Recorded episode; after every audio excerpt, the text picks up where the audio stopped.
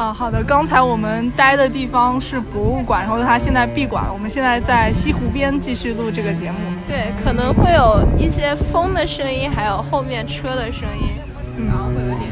但是现在很凉快。对，而且西湖水巨好看。对，我们现在是呃国家一级录音环境，自然环境，自然环境。刚才讲到那个戏中戏吧，嗯嗯，然后就是融入剧情的一些戏剧、电影之类印象比较深刻的就是伯格曼经常出现，他电影里有一些戏剧啊什么的，嗯，是拍摄的一些，比如说《假面》里面，《假面》本来就是讲一个女演员突然失了语的故事，然后就会出现她当时呃伊丽莎白在拍摄的一些镜头。对，然后还有就呃，就是之前无能看的那个《芬妮与亚历山大》中，他说也是有的，但这一部我没有看，可以让无能来具体说一下。对，《芬妮与亚历山大》是我目前看过最时长最长的一部电影，因为我看的是导演剪辑版。然后它里面设定就是小男主和小女主是兄妹，他们家是开剧院的，然后他们的父亲在第二幕。排演《哈姆雷特》的时候中风，然后死掉了。他们的母亲再嫁之后，继父家对他们非常的严厉，最后他们逃出了那个家的一个故事。这部电影里面有两个部分是跟戏剧有关的，一个部分是他们家里本身就是开剧院的，另一个部分是他们的爸在排练《哈姆雷特》的时候死了。同时，《哈姆雷特》也是讲了一个王子复仇记的故事嘛。嗯。对，所以感觉会有一些相关性。对，然后关于电影中，它又出现了另外一个戏剧的过程，还有那个《孤岭街少年杀人事件》里面，一开始的时候，小四然后进入一个类似于那种库房的仓库地方，然后就是他们拍电影的地方，然后影片的前半段，然后也用了很长的时长描述，然后那个仓仓库的状况，然后还有包括他们几个小孩子，然后从那个隐藏的地方，然后偷偷看他杨德昌是一个对于每一个人都把握挺精确的，就是每个人都很鲜活，然后然后包括那个剧组里面那个带资进组感觉的女演员，对对对，只是感觉不知道是不是，就是比较有后台的女演员，然后包括导演、场务什么的，包括他们跟学校去进行交涉啊之类的，又很真实吧，也是融入了这个剧情里面。有那个小明去面试的那个镜头。啊，对，那个镜头我印象巨深刻，是因为那个镜头太好看了。是，虽虽然小明不是特别漂亮，但是她本身就是一个会演戏的女人，她本身也是一个纯洁的人。嗯，然后她在那个镜头面前又是一个哭戏。就是莫名的跟他的处境也很契合，然后那个镜头也很美。看到过一个说法，就是小明本来能够改变自己的命运，如果他被剧组选中去做了女演员，也许他就能够不用去让母亲去做那个小马家的佣人，然后也不必会让小四跟小马有这个冲突，最后被小四杀死这个情节。但是好像这些都是命运，他因为没有钱，然后他们家就搬家了。他妈去小马家做佣人了，所以导演就找不到他。虽然他演技其实很好，对，就这个情节好像在呃网上分析里有说到很多，这有一点宿命。在那个小四、小马还有小明之间，仿佛就一直都处于一个命运的一环，就是不可以被挣脱。而且而且，其实其实这个电影《孤岭街少年杀人事件》不也就是，呃。真实事件吗？好像也就是杨德昌的一个说他对同级的，然后一个男孩子的真实事件。然后我们可以看到的，好像杨德昌一直隐于呃电影的某一个角色当中，其实应该是这样子的，就是在电影的某一个同级的或者是路人 A B C D 里面，可能就是杨德昌本人，然后讲述了整个的故事的发展，其实也挺神奇的。这么说。杨德昌的这部电影的话，而且你刚刚说到的小明他没有办法挣脱自己的命运，好像确实是这样子。他在表现的时候，首先表现那个年代，它就是一个很特殊的年代。首先我们必须承认，就台湾当时的那个状况，它就是一个比较特殊。然后再加上当时孩子的各种背景其实都是不一样的。你看杨德昌的他的那个父亲的话，他就是一个上海人，记得。对对，是一个上海人，他们家都是上海，对，是上海过来的。然后，但是他有聚会是吗？对，然后就会有不同的一些呃交流，然后说明了当时一个台湾的一个状况是当时一个比较复杂的政治情形。然后在那个地方都是外省人。对，就是一个比较复杂的一个呃政治情形，然后复杂的一个人员结构，包括那个小四他们一代已经会说那个台湾腔一点的对，台普嘛，国语。国语对，让他们用他们的话说就是国语。他们的一个状态就是在战争中获得权势的人还是可以获得权势，但你诸如小明的话，他还是没有办法获得一个很好的一个。对，还是一个处于一个没有保障的生活。杨德昌也比较喜欢表现这种相对来说底层有点挣扎的人群。嗯，牯岭街少年杀人事件，尤其是张震演的那个小四，其实也就相当于是他一个有点成长史的东西。就小四的家庭应该也不是底层了，对就他们家也属于日后的中产阶级因为都是哦没到中产，倒也差啊、不多。对，小康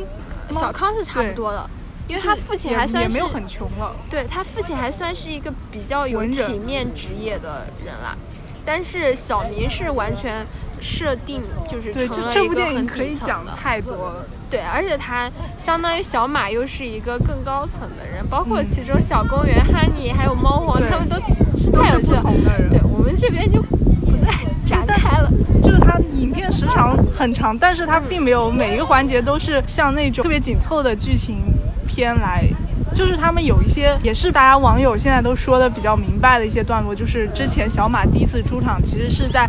小四和小明约出来见面，晚上的时候他在后面骑着一辆自行车经过，嗯，就是在他正式出场，就是转学之前，他已经出现过了。他在那个世界里就存在着，就是一个世界上大家遇到之前就已经存在，有自己的生活轨迹的感觉。嗯，尤其是《孤岭街少年他》，真真的能说太多。而且我当时看第一第一遍的时候就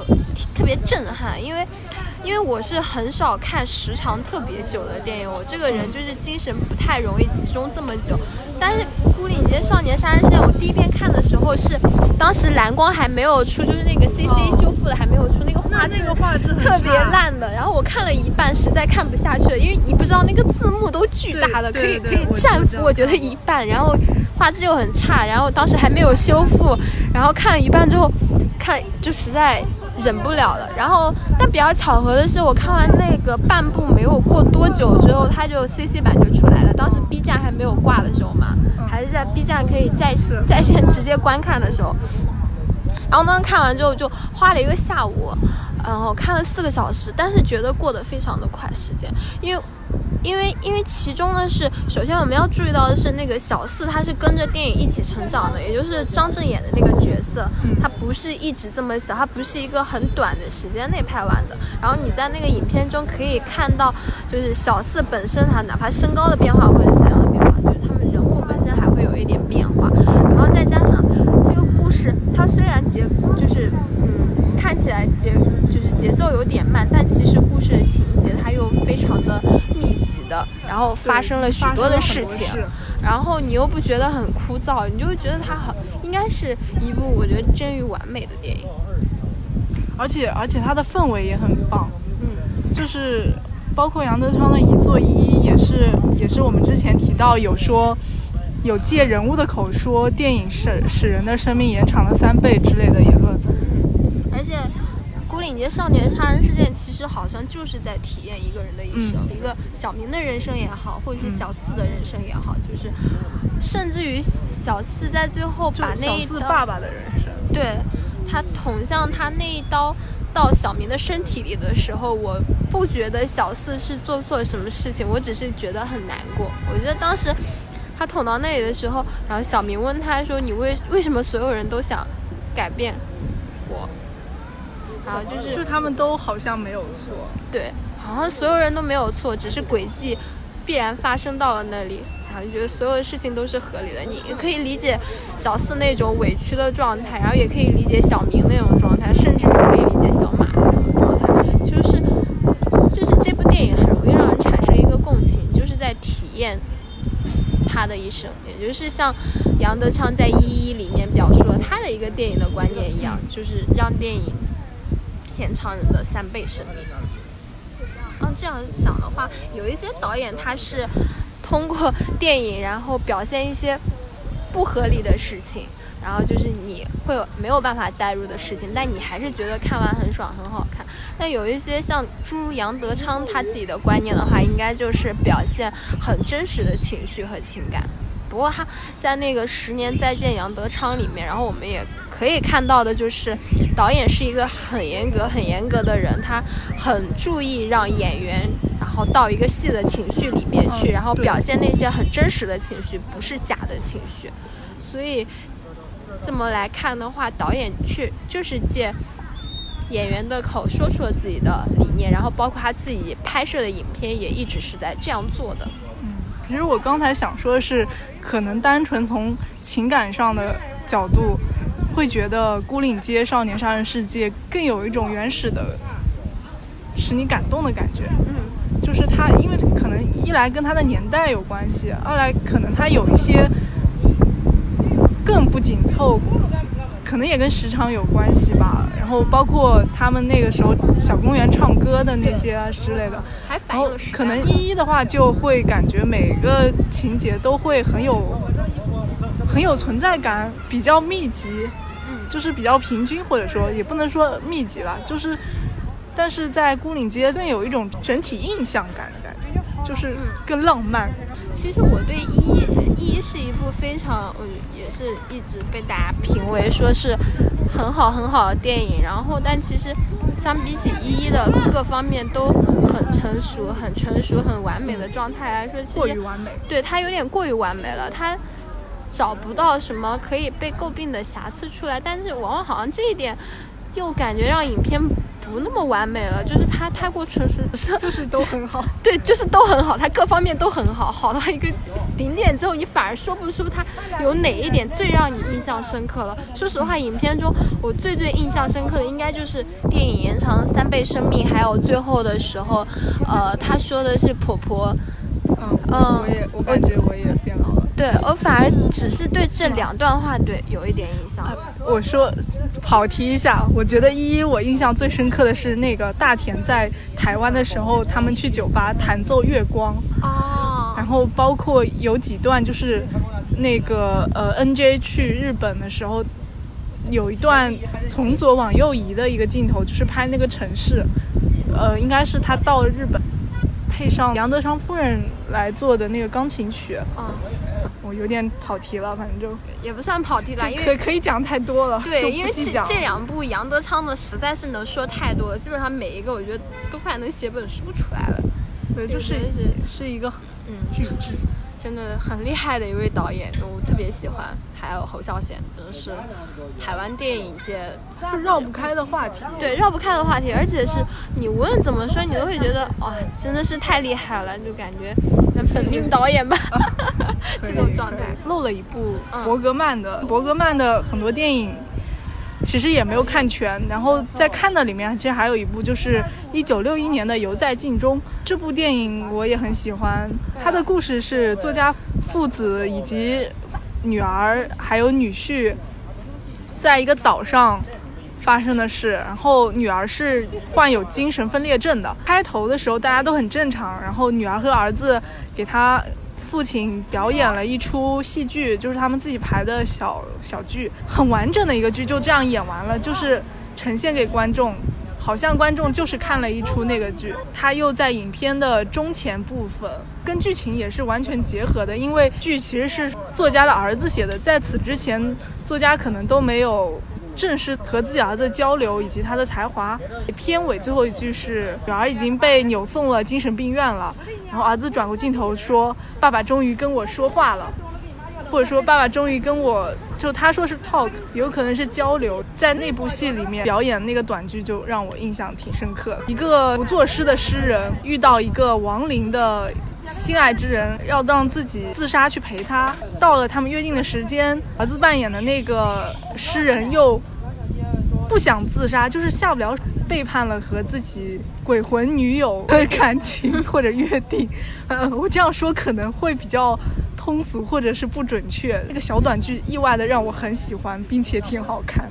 然后再说一下，刚刚说到就是电影中的一些片戏剧的片段，还有一部就是在前年吧，就是我特别特别喜欢的一个国内的电影，陈尔导演《罗曼蒂克消亡史》，嗯，然后其中有一有一段戏份就是章子怡演的那个角色，然后也是在拍戏，那有一段是印象极其深刻，因为我是超级喜欢这部电影，我应该是去电影院刷了两遍，然后在电视上也看了两遍，然后还跟朋友应该是又约了半遍的样子，就我看了好好几遍。然后其中章子怡有一段是导演给了章子怡在电影中演的那个角色一个巨大的正面的一个特写，然后他在电影中他演的那个演的那个电影里面那个角色是死掉了，但他不知道他是怎么死掉的，然后他就问用上海话问导演说导演他是怎么死的，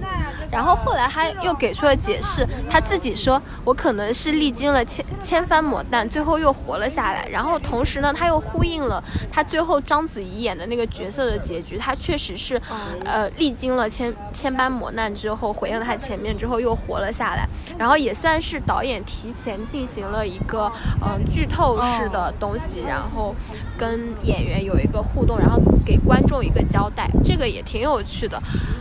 嗯，我觉得应该算，其实我当时是真的很喜欢、这个。我突然想到，嗯。大佛 Plus 里面，嗯。对哦，其实大佛 Plus 全程也有导演的旁白，而且是以导演的身份。哎，对，我觉得这部我这一部我们竟然一直忘记了，对 天哪！对哦，这个其实也是很后设吧，不能说电影中的电影，但是它本身就是一个直接介入和观众交流的。他一哦开始字幕还没，呃，就是影片刚开是一个很会经典、很经典的对对对后设。，他一开始就会说了：“大家好，我是电影的导演，我会三不五时的出来解释几句。”嗯，对对，然后他在那个赌财死之前也会说，就是吃的最后一顿晚饭，之之后他才死了，就是提前剧透了。对，而且他一直在描述，呃，当时赌财还有那个叫那另外一个叫什么？呃，呃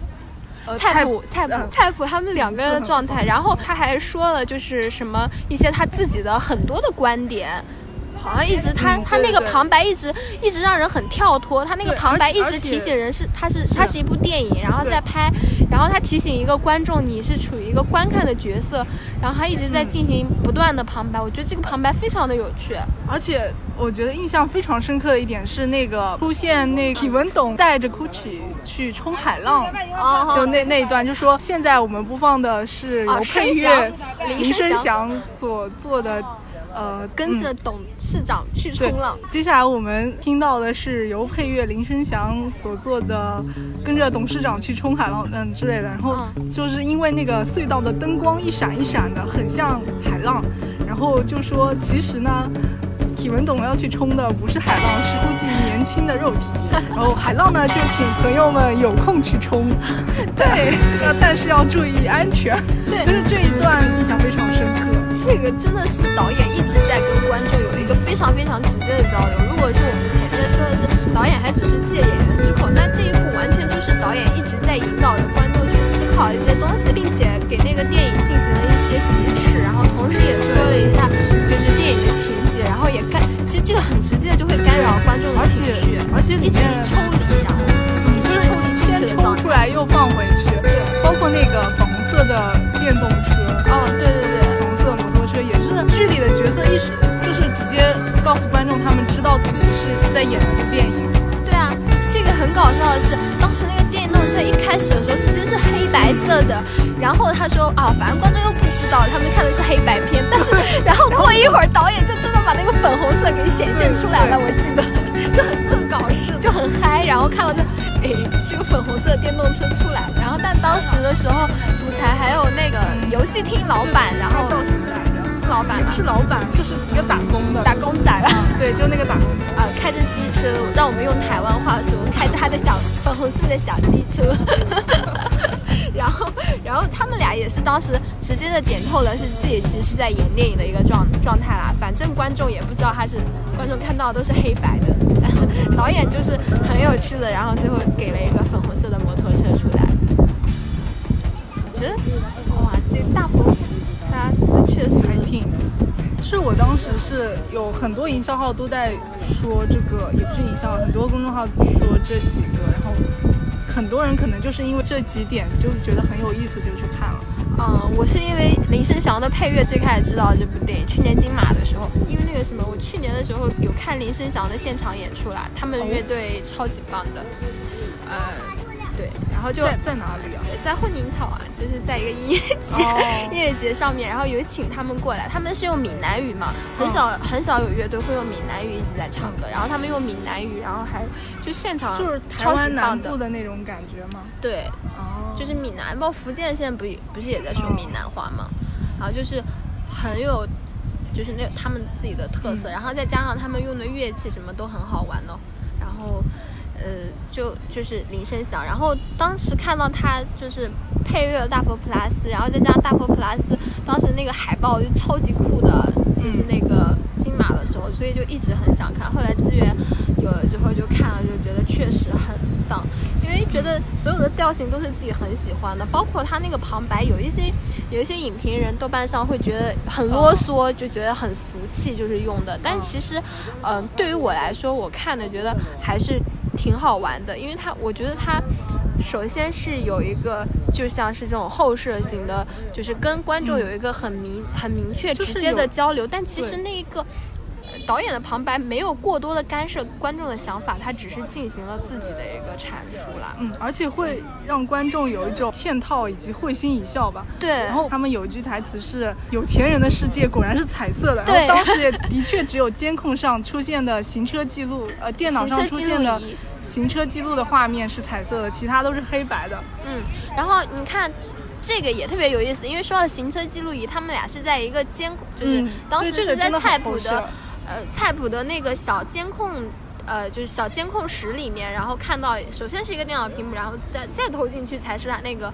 行车记录仪的画面，然后相当于也是从一个介质，然后穿透到另外一个介质，然后他们也看的一是在偷个东西。窥，对，而且其实电影本身也是观众在偷窥他们的感觉。其实这边又可以说到一个，就是一个艺术家，就是徐冰，他的那个《蜻蜓之眼》，就是介绍一下，就是徐冰，然后在前两年的时候有做一件作品嘛，《蜻蜓之眼》，它就是整体是没有剧情的，然后它整体就是由那些监控画面组成的一些信息，然后组成了一部他说是电影或者是其他东西，或者是一个录像的一个一个 video 的那种状态的东西。然后现在应该是我没有看过来，好像不知道现在资源有没有出，应该是不会出的，它应该是只在那种什么美术馆之类它。展展览的时候会放出来，然后但其实这样子我们也可以看到，这样子以后他拍电影的方式也是发生一个改变。然后大佛 Plus 里面，它是用那个行车记录仪的画面表现了电影的某一些情境，然后但是徐冰这个更纯粹，它就是把各种各样的监控的画面，然后就可以组成一个很具有情节性的东西。而且其实我们日常在观看那些监控的时候，本来也是很多就有情节的，就有情境的。因为生活中本来就会有发生各种各样的有趣的事情，然后只是徐冰注意到所有的，然后他可能有一千个，然后监控或者是一万个监控，然后他把它调出来之后，观看它本身，它就是已经是一件很有趣的事情，更何况是他可能是为了拼凑出电影的情节，然后去找那些不同的监控里面的不同的情景，然后说不定还是可以凑成一个完整的情景的。哎你说的让我想起用电影里面出现时钟的画面拼成二十四小时的那个艺术品。也是就是不断的出现那个时钟，然后他就自己根本就不用拍，他只是就可以出一件很有趣的东西。那这么想的话，其实大佛普拉斯确实也算是突破了一个介质跟介质之间的交流。有一个前提就是现在这些行车记录仪啊、手机啊、监控啊就已经很普遍了，对，就是已经信息非常爆炸，我们可以随时的去汲取，然后进行编排。对，基本上现在人应该就是暴露在镜头之下的。对对，说白了就是，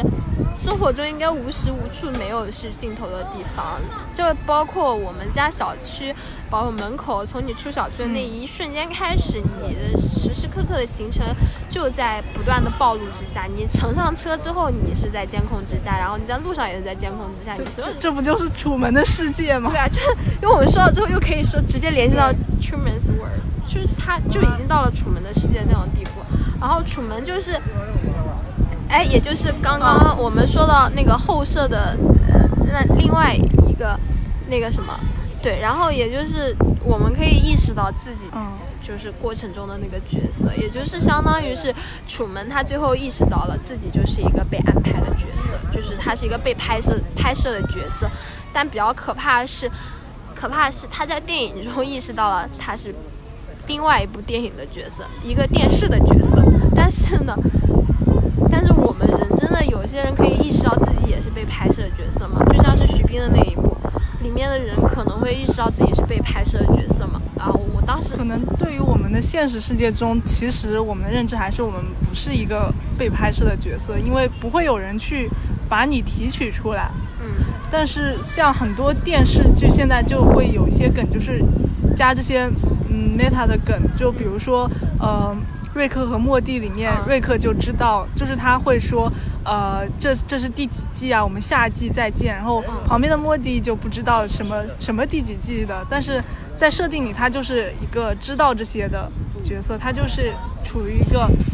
呃后设的状态了。对，那这是这是一种这种设定的后设，嗯其实我觉得那那那跟你说的那个最开始说的那个，神经语言程序学。嗯，那我觉得现在其实还是一个确实挺可怕的社会。比如说你刚刚说现实生活中大家没有意识到自己暴露在镜头之下，这才是一个很可怕的状态。就是不光是镜头啦，更可怕的是，可能你上厕所的表情都被你的前置摄像头拍下来，你的购物记录都会被整合成一个数据被卖给对，那，就是一个很可怕，而且重点是再说回那个徐冰的蜻蜓之眼，他就是假定说之前都还是没有被提取，那徐冰的这个蜻蜓之眼无疑人就是被提取出来的，就相当于是人就已经成为了镜头的一个产物了。那我现在想想，但是其实只是我们没有办法跳脱，真的像是楚门那样，就在一个这么小的环境里面，然后他可以还找到一个边界，然后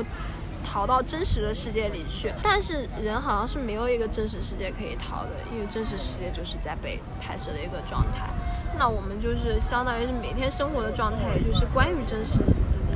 去思考这些，就觉得挺可怕的还。可能是因为每个人就是这有一个情况的等同。如果世界上有十个人是处于一种他们绝对能掌控自己并不被记录的状态下，这种情况下，其余的人就会觉得自己的权利被侵犯。虽然其实世界上还是有那些等级差异，但是好像在这一点上大家都一样，所以就没有了大家的这些顾虑。就像那些硬性的条例，加入一个社交网络之前，你需要遵选择守我遵守的那些东西。你可能不会去看，因为所有人加入这个社交网络都需要遵守，都需要点同意。这时候大家就会觉得，反正大家都一样就同意了，反正我我必须要用。但是如果你是有选择可以不背，并且有这个分化的时候，可能就会出现这个问题了。只不过现在大家不需要考虑这个问题，因为你必须用淘宝啊。对，当然，虽然也不是必须啦。对，其实好像就是大家处于一种比较安全感的状态，就是我和所有人都一样，我会是安全的，对相当于是这样子，对吧？就是对，如果你现在电子产品都不带，一个人光秃秃的跑到深山老林里，你你这时候会觉得你才是不安全的。对，你会觉得你会觉得害怕，因为你和所有人都不一样，然后你才会觉得不安全。然后所有人都一样，大家都用一样的手机，然后同意一样的不平等的条约，然后大家觉得是安全的，因为没有跟别人不一样的地方。那这样这样想想，好像好像绕后设绕的有点远了，但是、但是其实的话，我觉得还是可以警惕一下的，因为那个这这也是一种思维方式吧。对我们俩好像总是会跳到一些。啊，怪怪的，怪怪的地方。但不过还是可以警惕一下，因为摄像真的太多了。我我我我我其实是有时刻被侵犯的感觉，我还挺讨厌。我们再说说其他的呃影片吧。我觉得嗯可可以说的就是最后的时候，印象突然深刻一点的就像那个电影院或者是嗯电影中的其他电影的，不是关于本身电影，也不是那个什么，哦，就是出现其他的电影。对其他电影。然后我说一个比较好玩的，就是那个库斯图里卡的那个《亚利桑那之梦》，这个让我印象比较深的电影院的戏，是因为德普演的那个角色，然后还有一个卖车的另外一个小伙子，然后他们在追求那个女孩子，然后三三个人一行去电影院的时候，当时很有趣的是，电影电影在放着，电影院在放着另外一部电影，然后接着那个。他呃，德普演的那个角色，他的朋友，然后就跑到了荧幕前，就跟着电影里面台词的人，然后再说一些话，就是跟演员说是一样的，然后同时也进行一些表演，然后就相当于是电影里面的人，然后在模仿另外一部电影的人在进行表演，这个我觉得印象还挺深刻的。还有就是《搏击俱乐部》，布拉德皮特他演的一个 放电影的人，然后然后剪了一些黄色的图片，然后嗯呃，就是生殖器各种图片，然后贴在电影的某一帧里。对，然后当时而且放给那些当时在就是嗯电影中的电影院设定里面的那些人在观看。对而且而且因为吴侬，我今天才知道，原来后来影片中是真的出现了，对也，混了一帧生殖是真的混进去了。对，但当时我是没有注意到，是今天吴能刚刚告诉我是。因为它是二十四帧每秒里面只出现了一帧嘛，嗯所以可能看到的印象不是很深刻，但它真有。对，然后包括会有突然出现布拉德皮特在的某一个环境的一帧。不是很明显，但是它存在，然后有些人会把它截出来。但我当时看电影的时候是 真的没有注意。还有就是说到这个电影院的，就是呃剪那个胶片，然后插入另外一个，还有就是剪掉的，就是那个天堂电影院嘛。嗯，天堂电影院当时放映的时候，就是呃为了避免那个电影院的人看到不该看的东西，然后呢就会有一个剪胶片的人，然后把胶片上面那些不该出现什么文戏啊、床戏啊都啪啪啪啪给剪掉，然后最后主角呢在最后也是。呃，收到了一份礼物，就是那个之前电影院放映的爷爷，然后把那个剪下来的胶片，然后留给他的就很多吻戏啊，然后那种状态。所以天堂电影院审查机构。对，所以就是电影院的那些放电影的人，然后天堂电影院也是一部比较好玩的、很直接的反映电影的人。但是这个里面呢，它只是一个放电影的过程，然后表现一个孩子的成长，它并不是一个像我们之前说的有侧重那么表现电影的一个过程，它反而是一个很剧情的片子。虽然电影一直贯穿其中吧，只是刚刚说到那个呃搏击俱乐部的时候，引申到了嗯这边，嗯，还挺有趣的。对，很多电影里面可能出现的电影院场景吧，嗯它可能只是一个嗯特殊的一个氛围的环境，嗯因为一来它很多时候男女主角约会嗯会出现，它的那些光线氛围会有一些特殊的效果，比如说那个《拉拉烂》的里面。呃，女主到电影院去约会的时候迟到了，然后就她就很聪明的跑到了荧幕前去，让那个男主知道她在哪儿，然后找到那段的镜头光影就会让那个电影院放映出来的电影打到那个女主的脸上，因为她站在荧幕前，嗯。然后又又很容易让别人发现她在哪儿，然后让她找到座位。但是那然后那个画面又挺美的，还有之前也挺火的那个《头号玩家》嘛，《头号玩家》里面这也大家都知道，就是作为一个粉丝也挺激动，它本身也是一个找彩蛋的梗，嗯。然后里面就有，嗯、呃，闪灵作为一个复刻版的场景 出现，这个就是不真的是太不光光不光光是出现了这部影片的片段了，就是，呃，那部电影里面人物进入到闪灵的情节和场景里面去做任务了。嗯，哦，而且还有那个什么，呃，他那个呃什么，就他跟那个女主角在跳舞的，他模仿的是哪个电影？哦，对，那个呃，周末夜狂热，哦，对，周末夜狂热歌很好听。对，歌很好听。然后我我好像好像没找资源还是什么，忘记了。对，那资源有点难找，我也没找到。然后就是这个感觉还挺有趣的，然后是这一部电影，我觉得其实《头号玩家》是真的很有趣，我觉得看了之后我觉得特别激动的一一部电影啊。然后其实好像关于电影里面的电影院戏实在是太常见了，因为嗯它经常伴随着呃恋爱的人或者是朋友或者是各种状态会出现。电影院的戏，然后我们刚刚以上说的几个呢，是就是对自己印象比较深刻的，但其实有很多很多啦，这个，嗯、这个真的是太多太多了，我觉得都列举不完。是的，就是你或多或少的想起来，我们今天其实本来是预列了一些电影的，但是后来我们交流的时候发现又引申到了其他更多的电影，然后其实还有更多更多，然后但是因为我们俩观影量还没有达到一定的程度，然后也有很多都没有说到的。我们再说回后世的话，其实后世的概念真的是太大了，嗯，就是就是呃，小说上面也有很多更详细的一些分类。对我跟吴能在做这一期的时候，就觉得当时觉得电影中的电影会是一个，嗯，就是本来我们俩就觉得挺多的，然后单纯的一个，对没想到它原本就有这个比较学术的一个概念了。对我们一开始的时候只是想做电影中的电影，就是列举一下自己有看到过的一些东西，然后其实完全没有想到，就是以我们俩还是就今天才录节目的啊、前一段时间，很短的一段时间才知道，原来它是有一个很很很哲学的一个对，很很哲学、很技术的一个概念，而且它在计算机上也有一个对后设的概念。就是数据的数据，就是嗯 metadata，对，然后也相当于是呃，就是给 HTML，、数据做一个数据了。对 HTML 这个，所以还是什么，就是那个，哦，就是也是一个我们不太懂的方面，因为是嗯，因为是计计算机机的，对，然后它也是在哲学上。很很有实用的概念了，因为因为它会好像每一个文件都会有一个自己的数据嘛，嗯。就是它本身就是数据，然后关于它的参数会有一个数据，嗯大概就是这样。是，然后再然后然后再加上我们又接触到了后设这个概念的时候，又又提取到了后设电影的这一个概念，然后就发现其实真的是有太多太多电影，包括还有那个金敏的《千年女优》，我们好像没有哦，说，对对对，我们忘了说了，对，还有因为它本身就是这个名字就就很演员嘛，女优就是，嗯然后那个里面就是女优的一生，在她自己演的电影里面呈现了。对，就是通过不断的电影的剪辑，就是那个动画片的。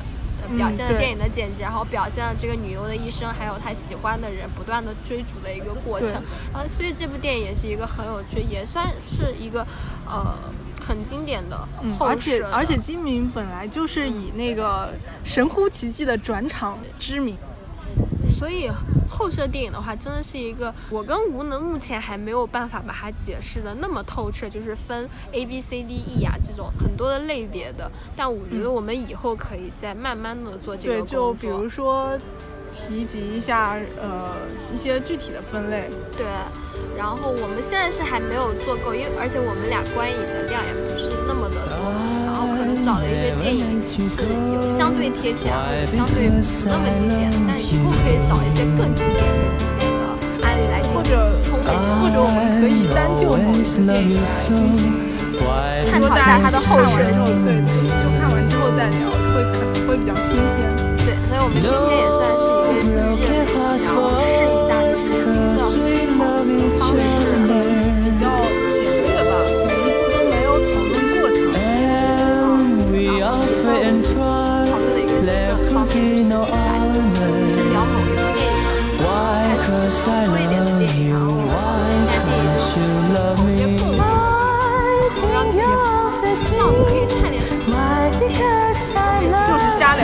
对，就是瞎聊吧。还是得要录单个电影的节目，不然可能对观众的吸引力比较弱吧，或者是把节目的质量再提高一点。因为我们是做了一个自己的列表之后，发现这个选题其实有更大的一些技术上的一些细节，然后我们都不知道。对，然后也证明了我们俩还是刚刚开始做这件事情，但是我觉得还是挺好的，因为这样子的话，其实我觉得今天聊的聊的话，应该是不会联系到这么多的。然后比如说那个大佛普拉斯，然后就是一个很惊喜的故事，还有包括我们提到的死者偏激，然后我也是那个新的感觉，说如果比如说呃有闲的话，某一天兴致来了，就做一期电台中的电台，对对对，是不是要下雨？对，好像是。就是啊，那我们就给观众描述一下我们现在的情况吧。就是我们现在在西湖边，然后快要打雷下雨了，感觉，但是太阳依然在云层的尽头露了出来，是一个夕阳，然后风挺好的，就人也挺吵的。然后我们就这样结束这一期的节目吧。对，谢谢格子的参与我提出了很多新的观点，他也发现了很多然虽然有些拖更了，但是没关系，我觉得嗯。观众会原谅你的，嗯。观众会原谅我们的。毕竟我们这一期真的还是看了挺多东西的，我觉得。就是也联系了很多，嗯，然后因为我本身观影量其实不是安利。对不是很大，然后我们俩就一直在不断的回回去回去补八部半了。是，哦，好像一直没有说那个戈达尔的《受难记》这一哦部，就因为没有看字幕，其实这部电影也不能聊太深。是也是讲拍电影的电影。对，然后也跟八部半是有点有点呼应的。我觉得，嗯、如果观众有兴趣的话，可以这些我们聊到的都找来看一看，因为我们俩聊到的都还是自己都很喜欢的片子，然后都对自己比较喜欢的导演、喜欢的片子，